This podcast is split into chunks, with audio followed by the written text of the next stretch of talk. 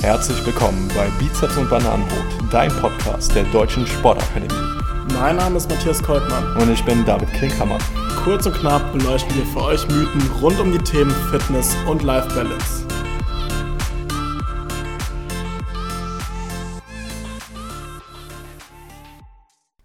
So, frohes neues Jahr, lieber Matti. Frohes neues, David.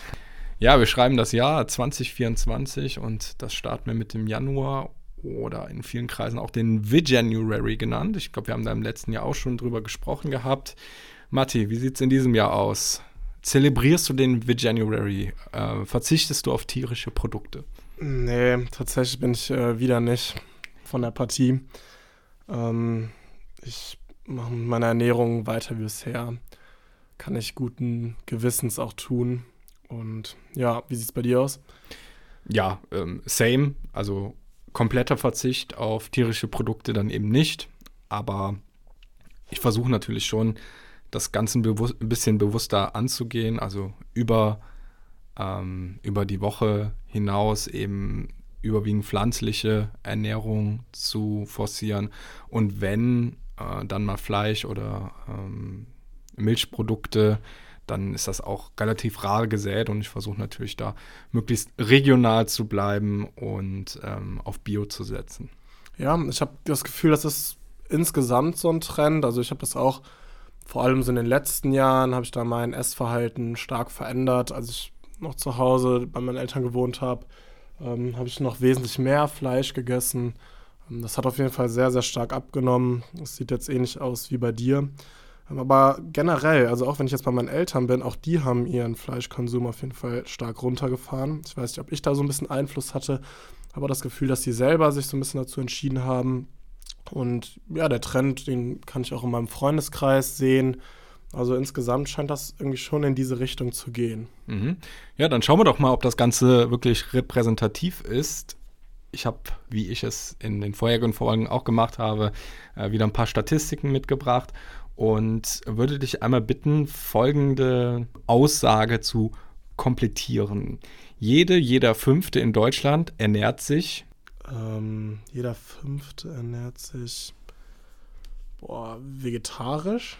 Ja, nicht ganz. Also ist eine Umfrage, ähm, wo auf verschiedene Ernährungsweisen ähm, dann hingewiesen oder gefragt wurde. 51 Prozent haben äh, keine besondere Ernährungsweise angegeben, aber mal davon abgesehen wurde bei dem Rest meistens flexitarisch genannt. Also 20 Prozent haben flexitarisch als Ernährungsweise genannt. Ja, das ist ja genau das, was wir machen, ja, dass wir den Fleischkonsum bewusster reduziert haben, eben nur phasenweise dann Fleisch und Milchprodukte zu uns nehmen.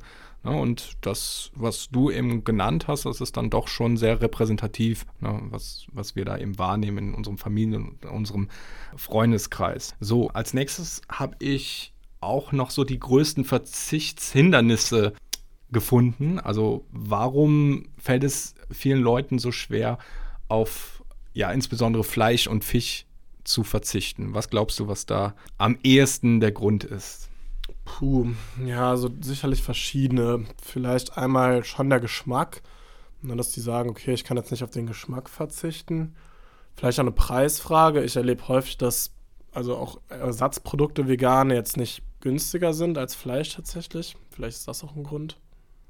Oder das Bewusstsein natürlich auch einfach für, für Ernährung, dass das Bewusstsein nicht da ist.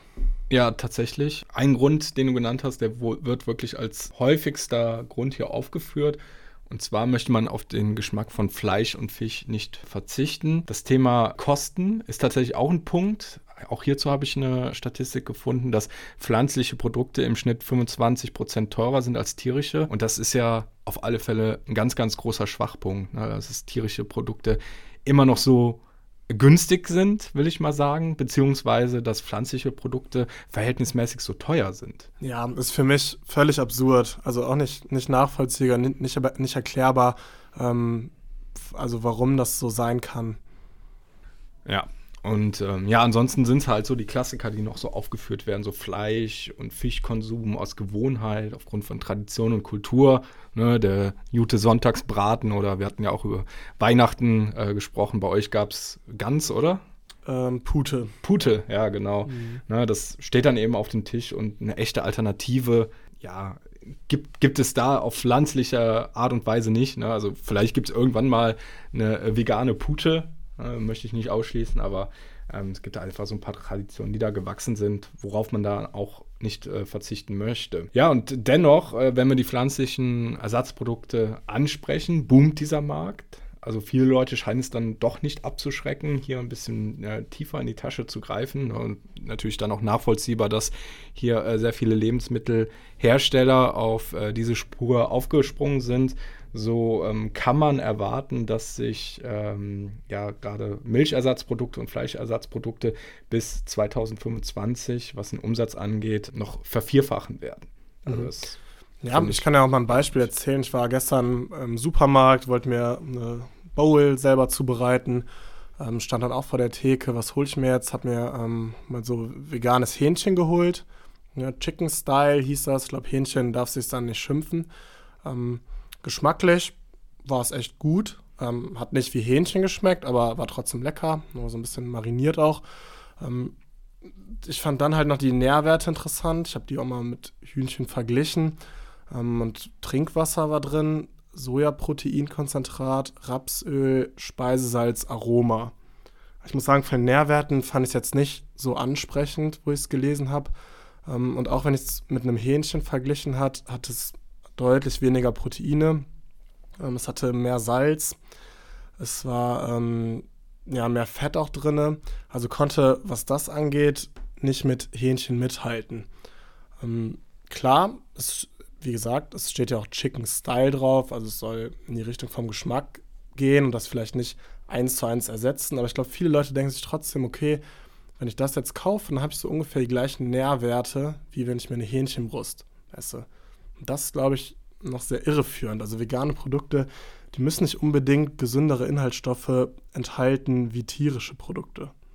Ja, ist natürlich auch der Plan der Nahrungsmittelindustrie, genau dieses Bedürfnis zu befriedigen, was wir eben angesprochen haben, dieser Verzicht. Man möchte nicht auf den Geschmack von Fleisch und Fisch verzichten und versucht den dann eben künstlich herzustellen. Ja, das schafft man dann eben mit Aroma, aber eben auch mit Geschmacksträgern wie Fett und Salz. Ne? Das sind, ist ja alles etwas, was uns mundet und uns eben auch irgendwie an den Geschmack von Fleisch erinnern lässt. Ich bin, was sowas angeht, eher der Freund davon, auf natürliche Produkte zurückzugreifen, die vielleicht so von der Konsistenz oder vom Geschmack her oder je nachdem, wie man sie zubereitet, eben einen Geschmack wie Fleisch oder Fisch dann aufweisen. Ich weiß nicht, ob du Seitan zum Beispiel kennst. Nee.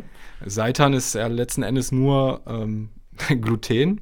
Also mhm. man wischt aus dem Mehl, also mit Wasser, mittels Wasser, eben ähm, die komplette Stärke raus und erhält dann letzten Endes äh, ja einen, einen Klumpen, einen Mehlklumpen, den ähm, knotet man ein bisschen, zieht ihn in die Länge, lässt ihn dann so ein bisschen in Brühe vor sich hinköcheln, brät das Ganze an und dann hat das Ganze eine Konsistenz wie Fleisch. So, und dann kann man hier natürlich auf Gewürze zurückgreifen und zum Beispiel sich ein Gyros-Gewürz selber machen und schon hat man was, was ähnliches, was, so in Richtung Gyros-Spieß dann eben geht. Ne? Das kann man, damit kann man sich dann auch lecker ein Pita-Brot ähm, belegen und das Ganze ist ähm, komplett natürlich. Also, mhm. Oder auch Tofu, ne? geräucherter Tofu beispielsweise ist ja auch ein relativ natürliches Produkt, also aus Sojabohnen gewonnenen Tofu und dann eben eine Räucherkammer gesetzt. Und ähm, schon hat man etwas, was einen, ich finde, an eine Bockwurst erinnert. Heißt, es müssen halt nicht immer diese Pseudo-Fleischprodukte sein wie veganer Wurstsalat etc., sondern man kann da auch mit ein, zwei Kniffen auf gesunde und dann eben auch proteinhaltige Lebensmittel zurückgreifen. Ja. ja, für mich muss es auch gar nicht den Geschmack so eins zu eins ersetzen. Also ich finde es auch lecker, wenn es einfach ein ganz anderer Geschmack ist, aber trotzdem gut schmeckt. Dann ne, kann, ich, kann ich das auch einfach gut anstatt von einer Hähnchenbrust oder so essen. Also für mich muss das gar nicht den Geschmack ersetzen, sondern es gibt auch so viele äh, vegane Produkte, wie du schon gesagt hast, natürliche Produkte, die super lecker schmecken. Ähm, Seitam kann ich noch nicht, also ich freue mich da auf die Einladung ähm, auf den veganen Gyros-Teller. Sehr gut, ähm, hat sich echt gut angehört. Ja. Ja, ähm, das andere ist natürlich so dieses Problem mit Tradition und Kultur. Deutschland ist natürlich ein Land der Fleisch- und Fischesser. Und du warst ja auch in Asien unterwegs. Du warst äh, unter anderem in Indien und auch in Indonesien. Und also ich war auch in Indonesien und ich finde, diese Kulturen sind einfach viel weiter, was so diese pflanzliche Zubereitungsart äh, angeht. Ne? Also da hast du ja wirklich sehr viele Gerichte, die ohne Milchprodukte und auch ohne Fleisch und Fisch zubereitet sind. Hm, ja, Indien war schon Wahnsinn. Also das hat halt auch kulturelle äh, Gründe, dass sie im Hinduismus eben, also größtenteils ganz auf Fleisch verzichten. Und da habe ich so leckere vegane Sachen gegessen. Ähm, also das war schon echt richtig, richtig gut. Ja, und unser beider indonesisches Lieblingsgericht kommt ja auch äh, vollkommen ohne, ohne Fleisch und Milchprodukte aus, nämlich Gado Gado. genau, so ein indonesischer Salat. Also ich finde, da kann man sich auch einfach noch so ein bisschen abgucken und gar nicht, gar nicht so versuchen, ja, irgendwie Fleischgerichte, keine Ahnung, Schweinshaxe vegan kopieren zu wollen, sondern einfach mal hingeht, guckt, wie das in anderen Ländern und Kulturen gehandhabt wird, welche Gewürzpalette da verwendet wird, welche Lebensmittel da verwendet werden und dann kann man auch so ein sehr schmackhaftes äh, Gericht zaubern. Ja, die Frage ist jetzt natürlich immer die Frage nach der Gesundheit. Ist denn vegane Ernährung jetzt gesünder? Und ich glaube, wir haben das jetzt schon ein bisschen angerissen, dass es auch vegane Produkte gibt, die eben nicht gesund sind. Andererseits aber Fleischprodukte, verarbeitete Fleischprodukte auf jeden Fall ungesund. Deshalb gibt es da vielleicht irgendwie ja auch Ergebnisse aus Studien, die da sagen, ja, vegane Ernährung ist pauschal gesagt schon gesünder? Ja, das Problem ist, dass es wenig randomisierte Kontrollstudien gibt, was so der Goldstandard äh, in der Wissenschaft ist. Kann man vielleicht dadurch erklären, dass man ja, um den gesundheitlichen Aspekt zu erforschen, erstmal eine repräsentative Anzahl an Personen benötigt, die ja von heute auf morgen ihre Ernährung umstellen, von einer fleischbasierten auf eine pflanzenbasierte Ernährung. Und das sind ja in der Regel dann auch Leute, die vielleicht erste gesundheitliche Einschränkungen mitbringen, bei denen vielleicht auch so eine Absichtslosigkeit vorherrscht, ähm, die Ernährung umzustellen. Ne? Deswegen schwierig hier etwas zu finden. Dennoch habe ich so ein, zwei Dinge, was die Gesundheit angeht, ähm, gefunden. Starten möchte ich vielleicht mal mit einem Aspekt, den wir noch gar nicht besprochen haben. Ähm, das Thema vegane Ernährung, so im Kleinkind-Säuglingsalter. Davon raten Kinderärzte entschieden ab. Ähm, liegt mal wieder an dem äh, Vitamin B12. So können äh, schon kleine Schwankungen und äh, Unterversorgungen im Wachstum befindliche und daher besonders empfindliche Organe eines Säuglings schädigen und vor allem dann, die neurologische Entwicklung beeinflussen. Allerdings ist die Studienlage ähm, zur veganen Ernährung noch in der kritischen Wachstumsphase und äh, leider immer noch nicht ausreichend erforscht, dass man hier auch wirklich einen Beweis aufführen kann. Ne, das ist jetzt handelt sich hier wirklich nur um eine Empfehlung. Das gleiche gilt auch für stillende Mütter, äh, die sich vegan ernähren. Die sollten auf alle Fälle ihre Blutwerte kontrollieren lassen und ähm, ja eben so Marker wie Bita Vitamin B12 äh, monitoren zu lassen. Im Jugendalter hingegen gilt eine vegetarische bzw. vegane Ernährung unter bestimmten Voraussetzungen auf alle Fälle als gut machbar. Also so eine weitere Studie, die ich gefunden habe, ich stürze mich hier gerne auf äh, Metastudien, das ist quasi eine Zusammenfassung aus vielen Studien, die dann eben versucht, eine bestimmte Antwort auf ein Thema zu finden. Und in dieser Metastudie wurden 20 randomisierte Kontrollstudien ausgewertet mit insgesamt 1878 Teilnehmern und es wurde quasi die Auswirkung verschiedener vegetarischer Diäten allerdings auf Herz-Kreislauf-Erkrankungen untersucht.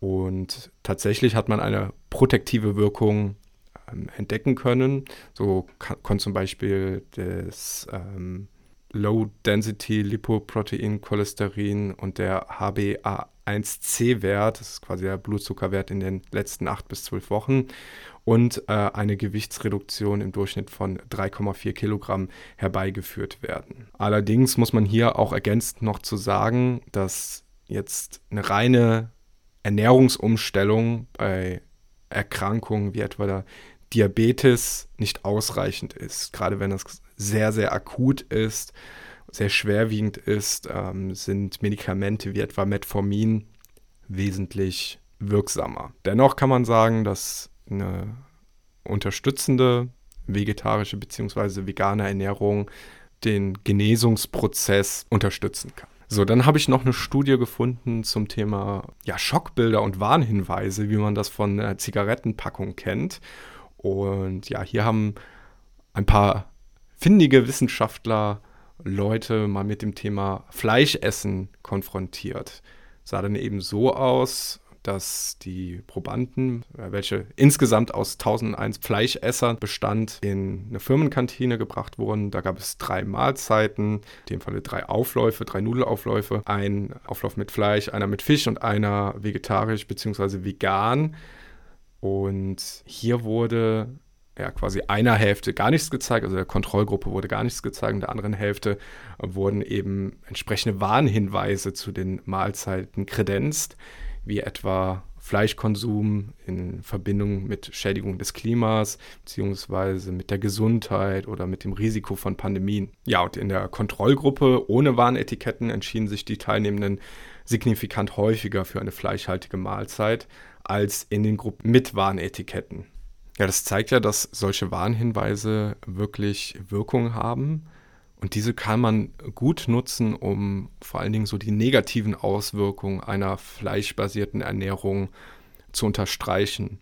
Zum Beispiel der Konsum von rotem Fleisch, was in Zusammenhang mit äh, ja, vielen Herz-Kreislauf-Erkrankungen steht, beziehungsweise ja auch das Thema Klima, die CO2-Bilanz von Rindfleisch, die ist ja wirklich katastrophal.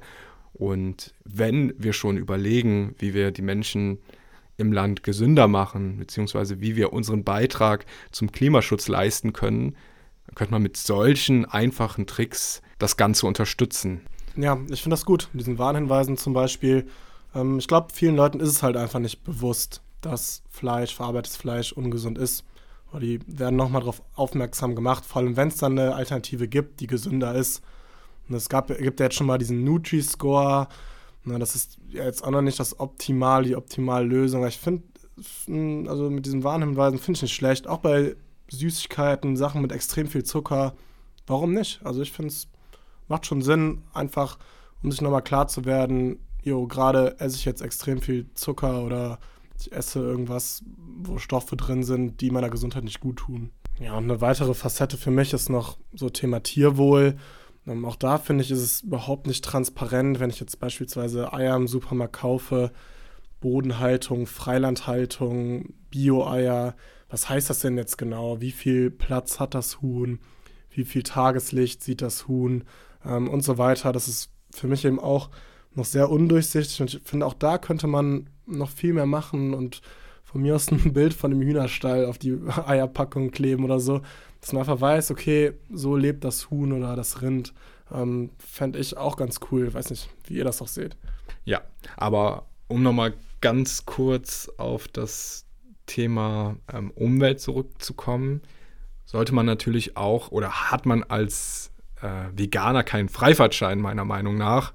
Also wenn man sich nur von Avocados oder Chiasamen oder was weiß ich, Goji-Bären ernährt, die haben natürlich, was die Ökobilanz angeht, auch keinen vorteilhaften Wert.